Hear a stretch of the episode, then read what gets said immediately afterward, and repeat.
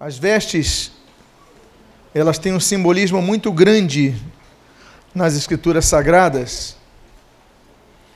Nós lemos, por exemplo, que quando Jacó ele ouviu a notícia que seu filho José tinha sido devorado por uma fera, ele rasga as suas vestes. Nós temos muitas passagens da Bíblia em que o povo, quando passando por uma situação vexatória, uma situação difícil, então o povo rasga suas vestes, se reveste com pano de saco, coloca cinzas na cabeça. Nós temos o registro das vestes que as pessoas usavam para os grandes banquetes, vestes de linho fino. Nós temos a veste de Jesus. Nós sabemos duas questões sobre a roupa que Jesus usava. Uma delas é que era uma roupa de um alto nível, e a segunda, que ainda assim era uma roupa de uso comum entre as pessoas. Por que, que a Bíblia fala sobre isto? Era uma roupa de uso comum, Jesus não vestia uma, uma roupa diferente, porque quando Judas Iscariotes ele vai trair Jesus, ele fala: aquele a quem eu beijar, esse é aquele que é a vez de prender. Então, se Jesus tivesse uma roupa muito diferente, ele falaria com uma roupa diferente, mas Jesus então andava com uma roupa no modelo semelhante aos seus discípulos. Por outro lado, o tecido era um tecido bom, a tal ponto, e isso nós sabemos, que os soldados, eles lutam para ter aquela veste de Jesus quando Jesus está sendo crucificado. As vestes, a Bíblia fala sobre as vestes alvas como a neve, quando João tem a revelação do Apocalipse, ele fala das vestes brancas. A Bíblia fala na carta de Judas, penúltimo livro das Escrituras Sagradas, sobre aqueles que mancharam as suas vestes de carne. Então, se nós fôssemos declinar a respeito das várias menções às vestes, nós gastaríamos muito tempo aqui. Mas o fato é que na maioria das vezes que a Bíblia menciona as vestes, ela correlaciona as vestes ao estado de espírito da pessoa, como eu falei para vocês, rasgando as suas vestes, colocando pano de saco, ou as vestes brancas dos lavados remidos pelo sangue do Cordeiro. Elas revelam o estado de espírito destas pessoas. Hoje eu quero falar de nove tipos de vestes que um homem chamado José ele vai vestir. E eu gostaria de convidá-los então a acompanhar comigo nesta noite a primeira das vestes. Abra sua Bíblia no livro das Gênesis da humanidade, o livro dos princípios da humanidade, o livro dos começos da humanidade, o Bereshit da humanidade, capítulo número 37, versículos 1 e a primeira parte do segundo verso. E nós lemos o texto que segue. Habitou Jacó na terra das peregrinações de seu pai, na terra de Canaã. Esta é a história de Jacó. Tendo José 17 anos, apacentava os rebanhos com seus irmãos. A primeira veste de Jacó é a veste natural. É a veste que todo mundo usa. São as roupas do dia a dia. É a roupa de trabalho, por exemplo, o texto diz que ele tinha 17 anos de idade quando ele apacentava os rebanhos, junto com a sua família. Os seus irmãos eram pastores, ele também era. Ainda que nós possamos esboçar um planejamento diferente do pai dele, Daqui a pouco comentaremos sobre isso. Mas o fato é que a veste natural é a veste do estado natural da pessoa. É a primeira fase de todo mundo. Todas as pessoas usam as vestes naturais. Eu não estou falando da roupa que estamos a usar em nosso corpo. Esse pano que nos envolve em nossas sociedades. Eu estou falando da veste do nosso espírito, nossa alma, veste natural. A Bíblia fala sobre três tipos de pessoas que partilham de uma identidade na igreja. O apóstolo dos gentios, o apóstolo Paulo, ele diz sobre três tipos de pessoas. Ele fala sobre o homem natural, ele fala sobre o homem carnal e ele fala sobre o homem espiritual.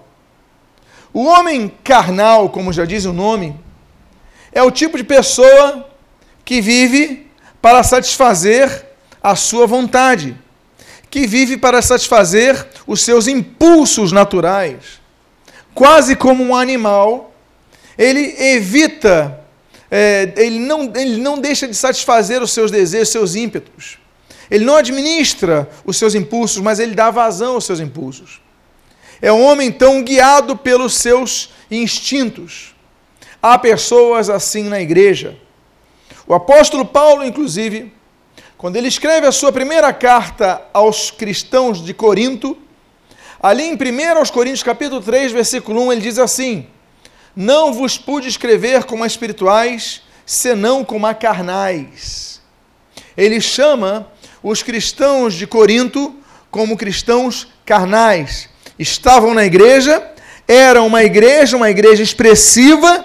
Paulo vai morar, inclusive, alguns meses ali em Corinto, mas o fato é que aquela igreja tinha crentes carnais. O segundo tipo de pessoa que habitava naquela igreja eram os crentes espirituais. Então, havia pessoas na igreja que eram denominadas espirituais. Por quê? Diametralmente oposto aos cristãos que viviam para satisfazer a carne, o seu impulso, o seu desejo natural, o seu instinto animal. Os crentes espirituais, eles viviam para satisfazer o espírito, a vontade de Deus. Negando a sua própria vontade, buscavam, como Paulo vai escrever aos Colossenses no capítulo 3, versículo 1, buscavam as coisas do alto, buscavam as coisas não da terra, mas dos céus. E um terceiro tipo de pessoa é o crente natural.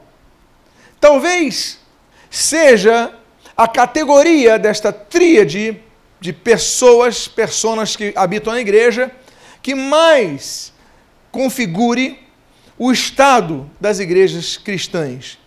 Porque o crente natural é aquele que não vive para satisfazer os seus impulsos naturais. Ele se resguarda ele procura viver uma vida santificada, ele diz não à prostituição, não ao roubo, não à mentira, não às coisas, não mata, não. Ele diz não a tudo, ele procura viver uma vida, mas ele não tem uma vida íntima com Deus. Ele não habita numa esfera espiritual mais elevada.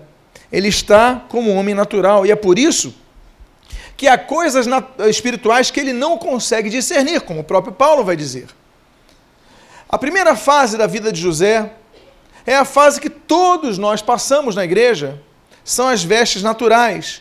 Ele é um pastor de ovelhas, ele está ali no campo com 17 anos de idade.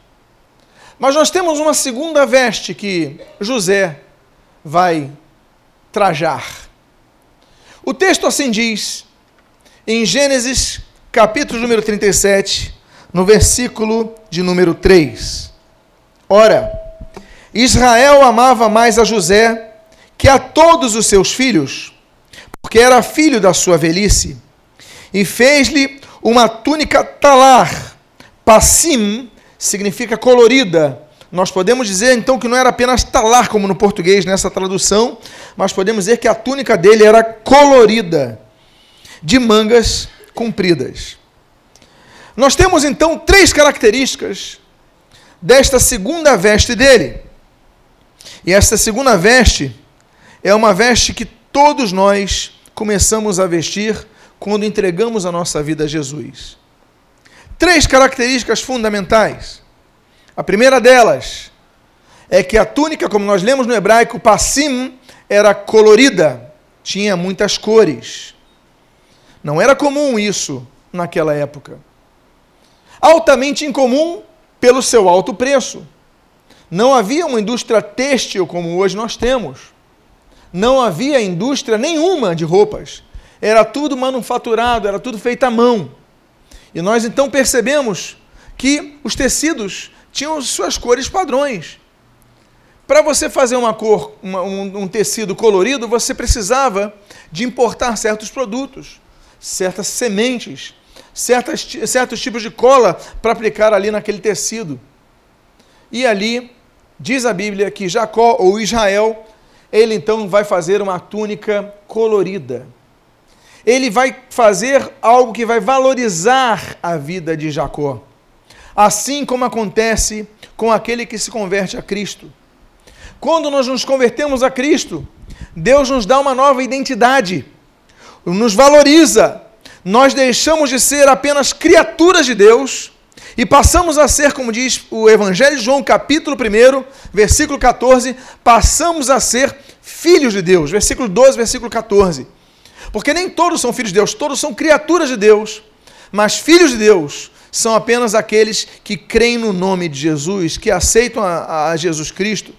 Então nós passamos a ser, como a própria palavra de Deus diz, herdeiros de Deus e cordeiros com Cristo. Passamos a ser tão valorizados, tão valorizados por Deus, que além de sermos filhos de Deus, somos herdeiros de suas promessas. Há promessas que Deus derrama sobre a igreja. Assim como eu falei que dentro da igreja existem três tipos de crentes, na humanidade existem três tipos de pessoas. A Bíblia, ela divide a humanidade em três tipos de pessoas. Para a Bíblia não há brasileiros ou argentinos. Para a Bíblia não há brancos ou negros. Para a Bíblia não há as configurações políticas, geopolíticas que nós aqui, ao longo da história, vamos alterando, criando, gerenciando, não. Para a Bíblia, existem três tipos de pessoas em toda a humanidade. A saber, a Bíblia diz que existem, existe o povo de Israel, os israelitas. A Bíblia diz que o segundo povo são os gentios. Quem são os gentios? São os não israelitas. Porque aos israelitas, ao povo de Israel, existem promessas específicas. Existem responsabilidades específicas também. Existem situações que estão definidas ao povo de Israel. Aos demais povos, a Bíblia chama de gentios. Em hebraico, goi ou goim, se for no plural. E o terceiro tipo de pessoa é aquele que está dentro da igreja. A igreja é constituída de judeus e gentios que se convertem a Cristo. Quando Deus então olha a humanidade, Deus vê o povo de Israel, Deus vê os gentios e Deus vê a igreja. A igreja como aquela resgatada pelo sangue do Cordeiro. A igreja como herdeira da salvação. A igreja como objetivo final para que o judeu e o gentio se convertam, se integrem. São três tipos de pessoas. O fato é que quando a pessoa então se converte a Cristo, ela ganha uma nova identidade, ela é a igreja de Deus. A igreja que é chamada de a noiva de Cristo, cujas bodas hão de ser celebradas por ocasião do arrebatamento da igreja. Então, a primeira característica dessa túnica é que ela é colorida. A segunda característica dessa túnica, que também caracteriza aquele que é salvo a Cristo, por Cristo, perdão, salvo por Jesus Cristo, é que o fato que o texto diz que essa túnica ela foi feita pelo seu pai. Diz o texto, o que você está a ler. Ora, Israel amava mais a José que a todos os seus filhos, porque era filho da sua velhice, e fez-lhe. No hebraico é, e teceu-lhe uma túnica colorida. A segunda bela característica desse texto sobre essa segunda veste de José é que o próprio pai fez a veste para o seu filho. Ele não comprou de terceiros. Ele não encomendou a outros. Ele mesmo fez. Deus, quando olha para cada um de nós, ele nos vê como seus objetivos de salvação e nos trata como a filhos. Ele não nos trata como um número a mais. Ele nos olha individualmente, Ele é onipresente, onisciente, onipotente, Ele sabe de nossos problemas. E Ele nos estende a mão para nos salvar, para nos curar, para curar, para nos libertar. Você que está aqui nesta noite, está ouvindo essa mensagem, saiba que Deus conhece as suas limitações, Deus conhece os seus problemas particulares, Deus conhece as suas peculiaridades, Deus conhece as suas dificuldades, Deus conhece as suas tribulações e Ele está preparando uma roupa específica para você. É Ele quem prepara, Ele não pede a outro a fazer, é Ele que faz. E eu disse aos irmãos que essa segunda veste de José, ela tem três características. Você pode me ajudar lembrando qual é a primeira característica? Que era uma veste colorida. Você pode me ajudar mencionando-me qual é a segunda das características desta segunda veste?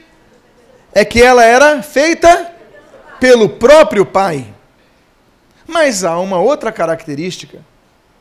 Se nós repararmos no final do texto, ela diz que estas vestes eram de mangas compridas. As vestes de mangas compridas significavam que Deus tinha um outro, que o pai, perdão, que o Jacó ou Israel tinha um outro plano para José, que não seria apenas o de ser pastor de ovelhas, porque os pastores de ovelhas não usavam manga comprida. A manga comprida naturalmente atrapalhava o movimento dos pastores. Eles tinham um corte aqui no antebraço. Era mais fácil ele pegar as ovelhas, carregar a ovelha, pegar ali o cajado e, e lutar contra os lobos que vinham cercar as suas ovelhas. Mas para José, ele não faz vestes de mangas curtas. Ele faz vestes de mangas compridas. Por quê? Porque ele via que José não seria Provavelmente o projeto dele não seria para que José fosse um pastor de ovelhas. Ele tinha outros planos para a vida de José. Quando nós nos convertemos a Cristo e recebemos essa segunda veste de José, nós começamos a compreender que Deus tem planos maiores para a nossa vida do que aqueles que nós projetávamos. Nós pensávamos que íamos fazer isso ou aquilo, e nós entendemos que Deus tem um novo plano para nossas vidas. A começar pelo fato de que Deus, quando nos convertemos, derrama sobre nós dons espirituais que nós não tínhamos outrora. Deus então nos dá novas atribuições. Deus começa a nos dar atribuições ministeriais. Deus, através do nosso crescimento espiritual, começa a nos delegar responsabilidades sobre outras vidas, para orar por elas, para ajudá-las, para evangelizá-las, para discipulá-las, para é, é, é, auxiliá-las, admoestá-las. Enfim, Deus então começa a trazer novas atribuições que antes, outrora, nós não sabíamos. Por quê? Porque quando nos conversemos a Cristo, ele faz uma veste nova, coloca em nossas vidas. Ele fala: Olha, eu vou colocar manga comprida, porque porque o que você pensava que você ia ser, você não vai ser. Eu tenho planos novos para você. Você pode pensar muito sobre o seu futuro, mas Deus tem um futuro muito melhor para a sua vida do que você imagina. É o futuro que está nas mãos do Senhor.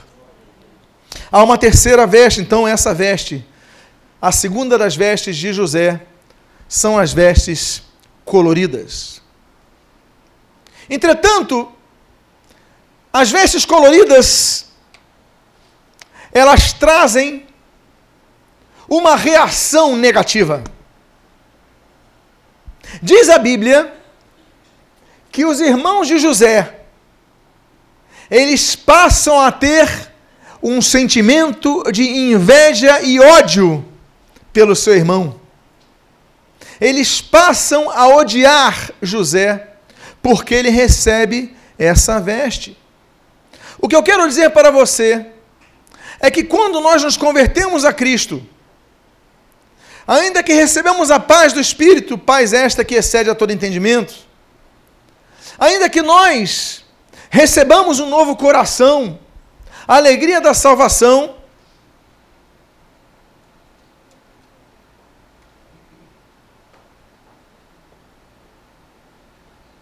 nós passamos a ter um inimigo declarado. Satanás e o mundo que jaz no maligno passam a nos perseguir, passam a fazer de tudo para que nós desanimemos em nossa fé. Os nossos amigos começam a rir de nós, fazer chacota de nossa fé, nos depreciar diante de outros. Parentes, ao invés de glorificarem a Deus pela sua nova vida, eles começam a debochar da sua nova vida. Então, nós começamos a perceber que as pessoas que nos rodeiam, que antes se diziam nossas amigas, passam a nos usar como alvo de suas chacotas, de suas perseguições. Ele recebeu uma veste nova e seus irmãos o invejaram a tal ponto de enganar seu pai dizendo que o José morreu e o venderem para os midianitas. E aí nós temos uma terceira roupa, uma terceira veste que há de José trajar. E diz o texto: Então disse Judá a seus irmãos: De que nos aproveita matar o nosso irmão e esconder-lhe o sangue? Vinde, vendamo-lo aos ismaelitas. Não ponham sobre ele a mão, pois é nosso irmão e nossa carne. Seus irmãos concordaram e, passando os mercadores midianitas, os irmãos de José o alçaram e o tiraram da cisterna e o venderam por vinte ciclos de prata aos ismaelitas. E estes levaram José ao Egito. O terceiro tipo de veste que José vai trajar são as vestes rasgadas de um escravo. Você se converteu, você recebeu uma nova veste, você foi batizado nas águas, houve festa, você volta para sua casa, volta para os seus estudos, volta para o seu trabalho, volta para os seus afazeres. E o que acontece? Começa a haver perseguição. O diabo começa a te atacar com mais força para desanimar, e você então começa a ficar abatido. Aí surge um desemprego, aí surge uma enfermidade na família, aí vem as dúvidas, e você não entende que Deus está permitindo tudo isso como permitiu a Jó. Deus está permitindo tudo isso como permitiu que Jesus fosse tentado durante 40 dias. Deus permitiu tudo isso como permitiu que Israel passasse 40 anos peregrinando. Deus permitiu situações para nos testar, para nos fortalecer, mas você está agora com a sua veste surrada. Você está cansado. Há orações que você faz que não são respondidas. Você começa a ter problemas na família. Você começa a ter problemas no emprego. Você não entende, mas eu me batizei. Mas eu me converti. E agora eu estou penando. Você não entende, mas eu era amado por meu pai. Eu era protegido por ele e agora eu estou aqui abandonado. Você não entende. A tal ponto de você talvez orar. Como Jesus orou pedindo que afastasse o cálice da sua vida, tamanho sofrimento. Todos nós passamos por essa fase, não sendo escravos do diabo, mas sendo servos de Cristo. E se, eu, se você não sabe, a palavra doulos no grego significa tanto escravo como servos. Nós temos um Senhor, Jesus. Mas muitas vezes as nossas vestes ficam surradas, a gente fica cansado. Se você chegou aqui, você que se converteu um dia, você chegou a essa igreja e você se diz cansado, você se diz desanimado, você está cansado de orar, você passa uma situação, as situações, aliás, não passam, estão paradas na sua vida. Eu quero dizer que Deus não se esqueceu de você. Ele está olhando para a sua vida. E Ele está providenciando alternativas e saídas que muitas vezes nós não estamos vendo. Deus cuida de nós. Há uma quarta veste que é trajada por José. Diz o texto da Gênesis, capítulo 39, dos versículos 1 ao versículo 6. E o texto assim registra: E José foi levado ao Egito, e Potifar, oficial de Faraó, capitão da guarda, homem egípcio, comprou-o da mão dos ismaelitas que tinham levado lá. E o Senhor estava com José, e foi homem próspero, e estava na casa de seu senhor egípcio. Vendo, pois, o seu senhor que, que vendo seu senhor que o Senhor estava com ele, e tudo que fazia o Senhor prosperava em sua mão, José achou graça em seus olhos e serviu, e ele o pôs sobre a sua casa e entregou na sua mão tudo que tinha. E aconteceu que, desde que pusera sobre a sua casa e sobre tudo que tinha, o Senhor abençoou a casa do egípcio por amor de José. Eu vou repetir isso. Isso é muito importante. Eu vou repetir esse trecho. O Senhor abençoou a casa do egípcio por causa do egípcio? Por amor a José. E continua o texto. E a bênção do Senhor foi sobre tudo que tinha na casa e no campo. E deixou tudo o que tinha nas mãos, na mão de José, de maneira que nada sabia o do que estava com ele, a não ser do pão que comia. E José era formoso de porte e de semblante. José amadureceu. Vendido como escravo, Deus o direcionou a um local que ele não sabia. Onde iria? Era escravo. Não escolhe. Nós não sabemos a direção que Deus vai nos dar. O que importa é que Deus esteja conduzindo a nossa vida. Jacó vai ser levado para a casa de um alto oficial, um oficial de alta patente no Egito. E diz a Bíblia que esse homem começa a ter confiança em José, e José ganha confiança a tal ponto que começa a administrar a casa desse homem. E o que me chama a atenção é que essa fase é muito importante para que nós vejamos a mão de Deus sobre nossas vidas. Quando as pessoas ao nosso redor começam a ser abençoadas através de nossas vidas. Muitas vezes nós chamamos os irmãos de abençoados. Fala abençoado. Você é um abençoado. Isso é ótimo.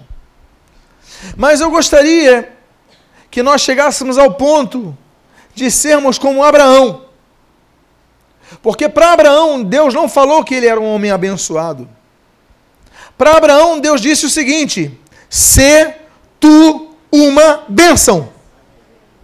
Abraão não era apenas uma pessoa abençoada, mas ele era a própria bênção.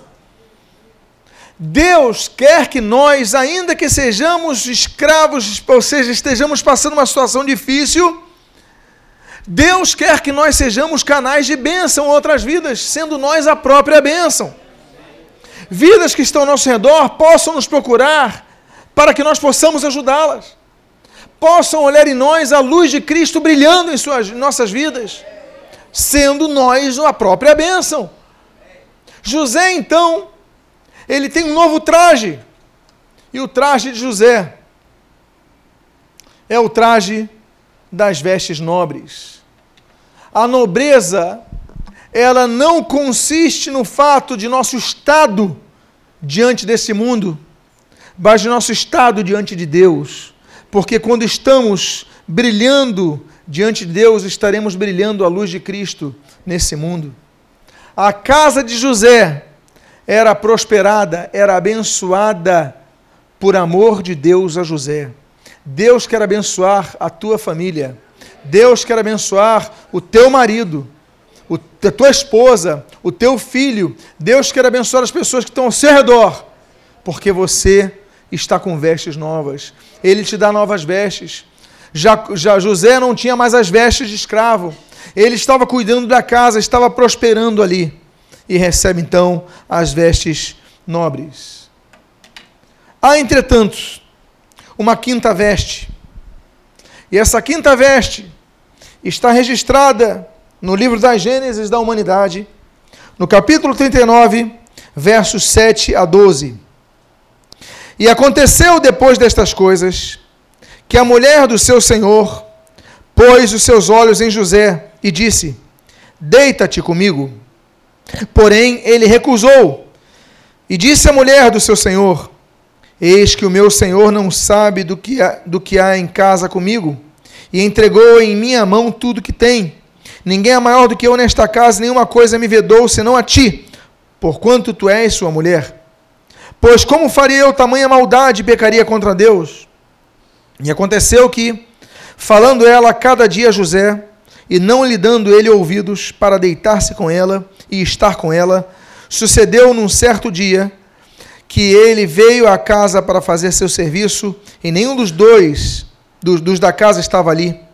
E ela lhe pegou pela roupa, dizendo: Deita-te comigo. E ele deixou a sua roupa na mão dela e fugiu e saiu para fora. Há uma outra veste, que são as vestes da vergonha, a nudez. Você tem brilhado a luz de Cristo. Você tem pregado o Evangelho. Tem tido vitórias na vida espiritual. Mas, de repente, começam a vir contas atrasadas. De repente, acontece uma falha na sua vida e você entra em crise. Por que, que eu fiz isso?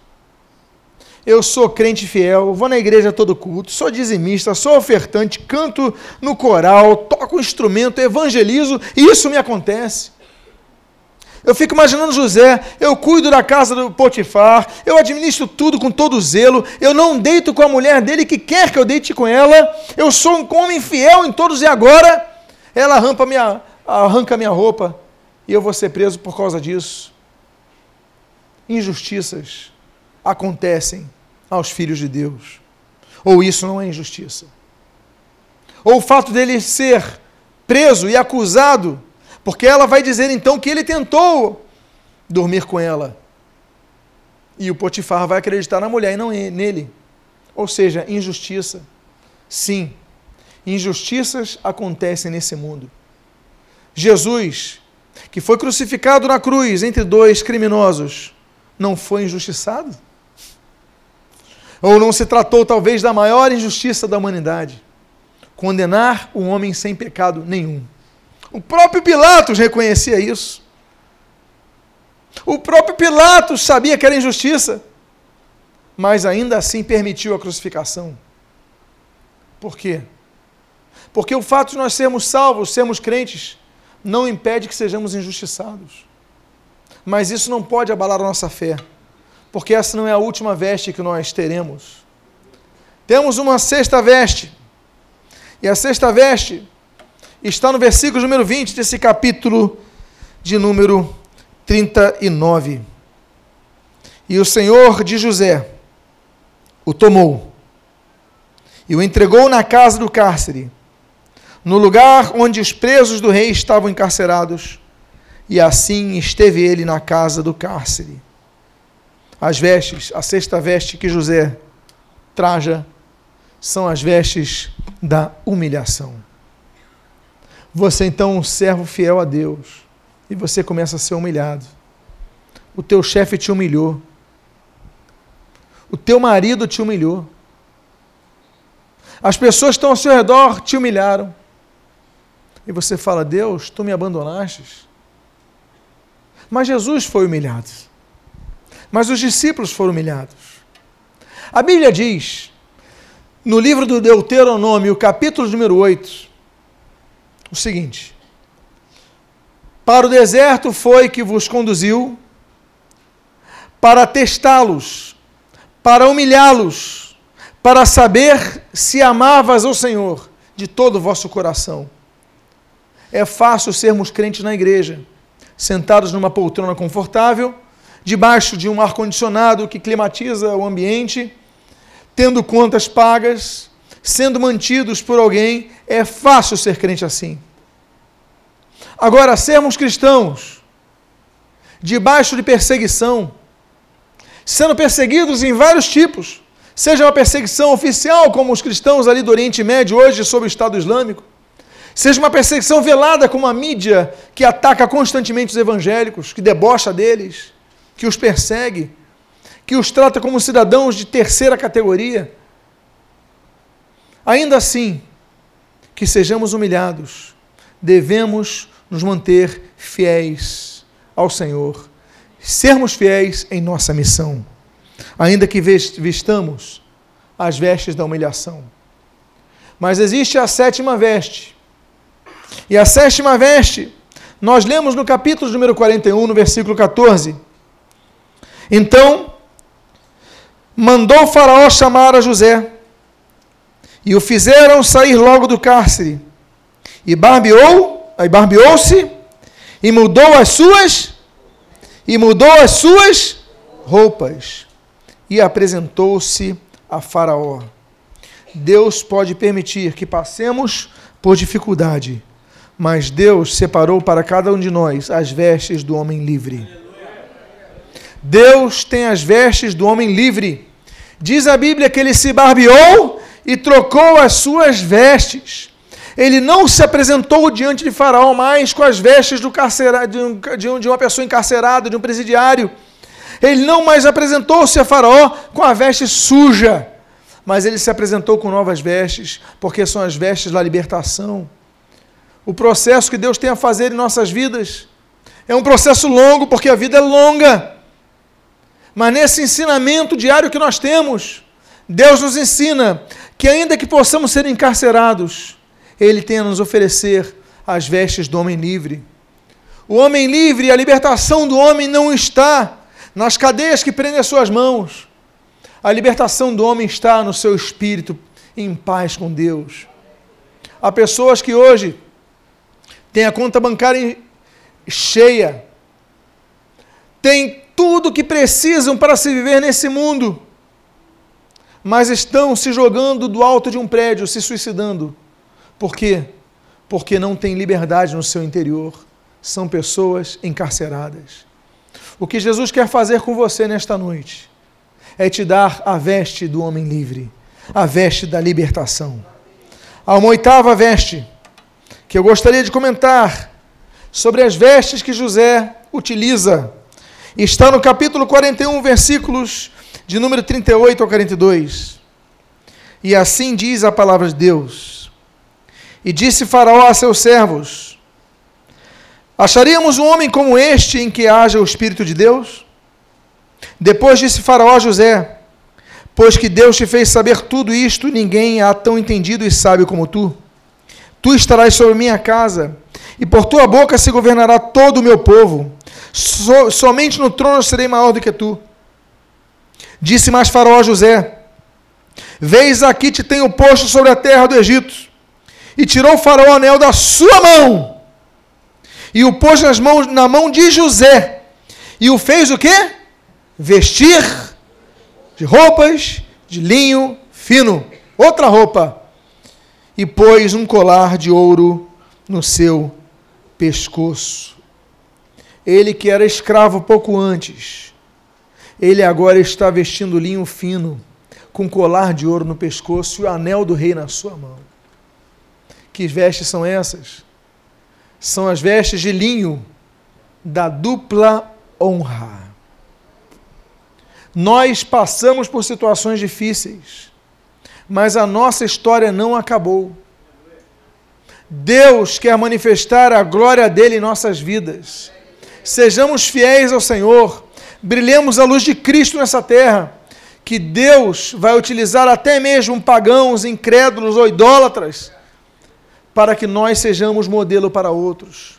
Deus vai te erguer de uma humilhação para uma situação de dupla honra. É o que aconteceu com José. Deus tira José do cativeiro, usa José para manifestar a sua glória, e José é honrado de humilhado a honrado. É o que Deus faz com seus filhos.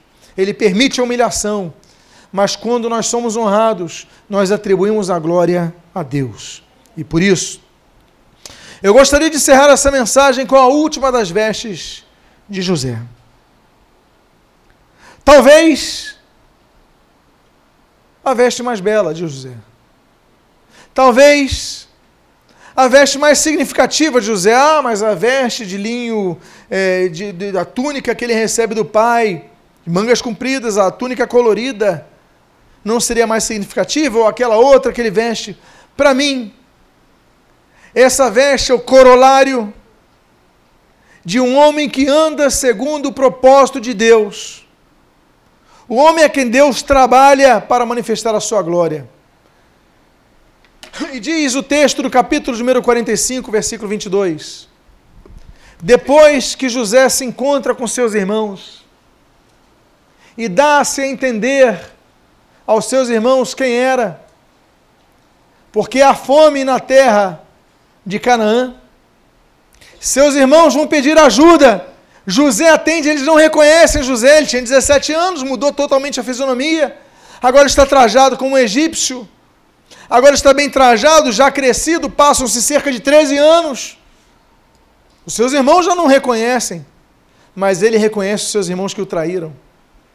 Mas depois de tudo aquilo, ele perdoa, e diz a Bíblia: e a cada um deles, de todos eles, deu vestes festivais. Mas a Benjamim, o caçula, deu 300 moedas de prata e cinco vestes festivais. Ele que era o caçula, ele que era o queridinho, foi traído pelos seus irmãos, vendido pelos seus irmãos. Seus irmãos mentiram para o seu pai dizendo que ele tinha morrido.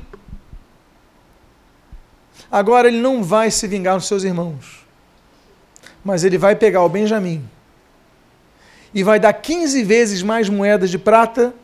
Você lembra quanto ele foi vendido? Os 20 ciclos de prata? Agora ele dá 300. 15 vezes mais para o seu irmão, caçula. Ele quer ensinar muitas coisas. Dá cinco vestes ao seu, ao seu irmão. Mas quer ensinar uma coisa: vingança é o que todos nós desejamos. Nós somos carne, a natureza que nós temos é a que a Bíblia chama de natureza carnal, pecaminosa, então nós desejamos a vingança. Mas José concede o perdão. E não somente isso. Ele que naquele momento teve a sua veste arrancada do corpo pelos seus irmãos, vocês lembram da história? Os seus irmãos matam o animal, colocam sangue no animal e levam a veste colorida para o pai, para o Jacó, e fala: Pai, olha, o animal matou o nosso, nosso irmão. E ele ficou sem vestes. Agora ele pega e dá as melhores vestes para os seus irmãos. Nós aprendemos tanto com esse grande homem chamado José. Diz a Bíblia que era belo, diz a Bíblia que era espiritual, diz a Bíblia que era muito sábio, diz a Bíblia que era um grande administrador, e diz a Bíblia que ele nos ensina a amar até mesmo aqueles que um dia procuraram nossa morte. Como é difícil.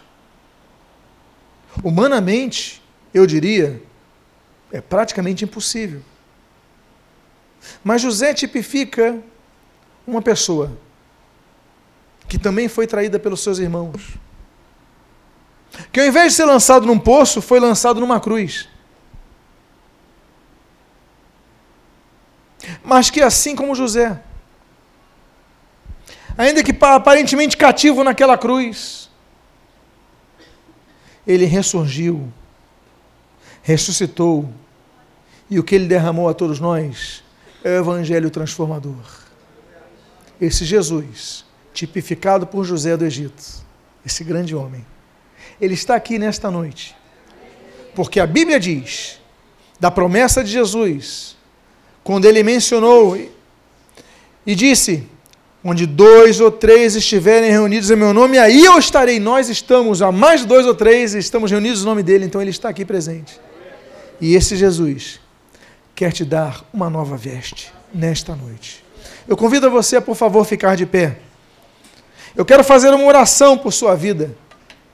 Eu quero convidar a você que, ao ficar de pé, feche os seus olhos. Ao fechar os seus olhos, eu quero fazer dois convites muito especiais nesta noite. Quero fazer dois convites extremamente importantes nesta noite. Todos os olhos fechados. Eu queria fazer o primeiro convite a você, que vê este local. A você que tem a sua veste natural, a você que tem a sua veste de escravo, mas não vestiu novas vestes, a você que está nu neste mundo, Jesus tem novas vestes para te dar. Ele mesmo preparou, ele mesmo tingiu, ele mesmo colocou mangas longas, ele tem um novo projeto para a sua vida. Por isso, então, eu vou fazer uma pergunta. E a minha pergunta é a seguinte: há alguém aqui nesta noite que gostaria de entregar a sua vida a Jesus Cristo como seu Senhor e Salvador? Se houver, levante a sua mão agora. Alguém aqui quer dizer: Senhor Jesus, Eu andei distante dos teus caminhos, mas nesta noite eu quero voltar aos teus caminhos e vestir estas novas vestes. Alguém aqui levante sua mão agora em nome de Jesus, porque esta é uma noite que Deus te trouxe a este local para transformar a sua vida. Cadê esta pessoa que Jesus trouxe nesta noite? Cadê esta vida que Jesus trouxe nesta noite para transformar o seu ser? Alguém aqui nesta noite, eu posso dizer uma coisa: eu não posso transformar a sua vida, mas Jesus pode transformar a sua vida. Alguém aqui nessa noite gostaria de entregar a sua vida ao Senhor Jesus como seu único e suficiente Salvador? Alguém aqui nesta noite que está afastado dos caminhos do Senhor, mas veio à casa do Senhor e Ele está separando para você esta roupa, essa veste nova? Não uma veste de tecido, uma veste de lã, uma veste, mas uma veste espiritual. Alguém que quer voltar aos caminhos do Senhor nessa noite, que tem andado afastado, levante sua mão. Deus abençoe aquela jovem à minha esquerda. Pode baixar seu braço, jovem. Há uma segunda vida para Jesus, quer voltar aos caminhos do Senhor nessa noite. Levante a sua mão, porque hoje é noite de transformação de vidas. Hoje é a noite que Jesus vai trazer, fazer algo novo em sua vida. Ele tem poder para isso, ele quer isso, ele te trouxe aqui com esse propósito. Cadê esta segunda vida para Jesus nesta noite? Cadê esta segunda vida que está retornando para Jesus nessa noite? Cadê esta vida? Você está relutante, mas eu digo para você: não lute contra isso. Aceite o convite gracioso do Senhor Jesus. Cadê essa segunda vida para Jesus? Eu não vou ficar insistindo mais. Eu vou fazer esse convite pela segunda vez. É uma oportunidade que Deus tem te dado nesta noite. Cadê esta segunda vida para Jesus? Onde está essa segunda alma para Jesus nesta noite? Eu quero convidar essa jovem que levantou seu braço, que por gentileza venha aqui à frente. Isso, as irmãs dos grupos de vida de mulheres possam vir com ela, ajudá-la, estar com ela aqui à frente. Venham aqui mulheres do grupo de vida, dos grupos de vida, venham abraçar nossa irmã. Qual é o seu nome? Qual é o seu nome? Emanuela, Emanuele, que nome lindo, Deus conosco. Deus está contigo, Emanuele. Eu gostaria de fazer uma oração. A irmã permite que eu sugira que feche seus olhos, coloque a mão em seu coração. Repita comigo essa oração, Senhor Jesus. Eu te agradeço por teu amor. Eu te agradeço porque me trouxestes de volta à tua casa. Eu te peço perdão pelos meus pecados e declaro com minha própria voz que eu me arrependo dos meus pecados e retorno à casa do Senhor para nunca mais dela sair. Abençoa a minha vida, fortalece a minha fé e o que eu te peço eu te agradeço. Em nome de Jesus. Amém e amém. Vamos orar pela Emanuele. Pai amado, em nome de Jesus, nós te agradecemos porque trouxeste esta alma para este culto, porque aqui tinhas um projeto para ela. Ela não imaginava o projeto que tu tinhas, mas tu tens algo muito belo e precioso para esta vida.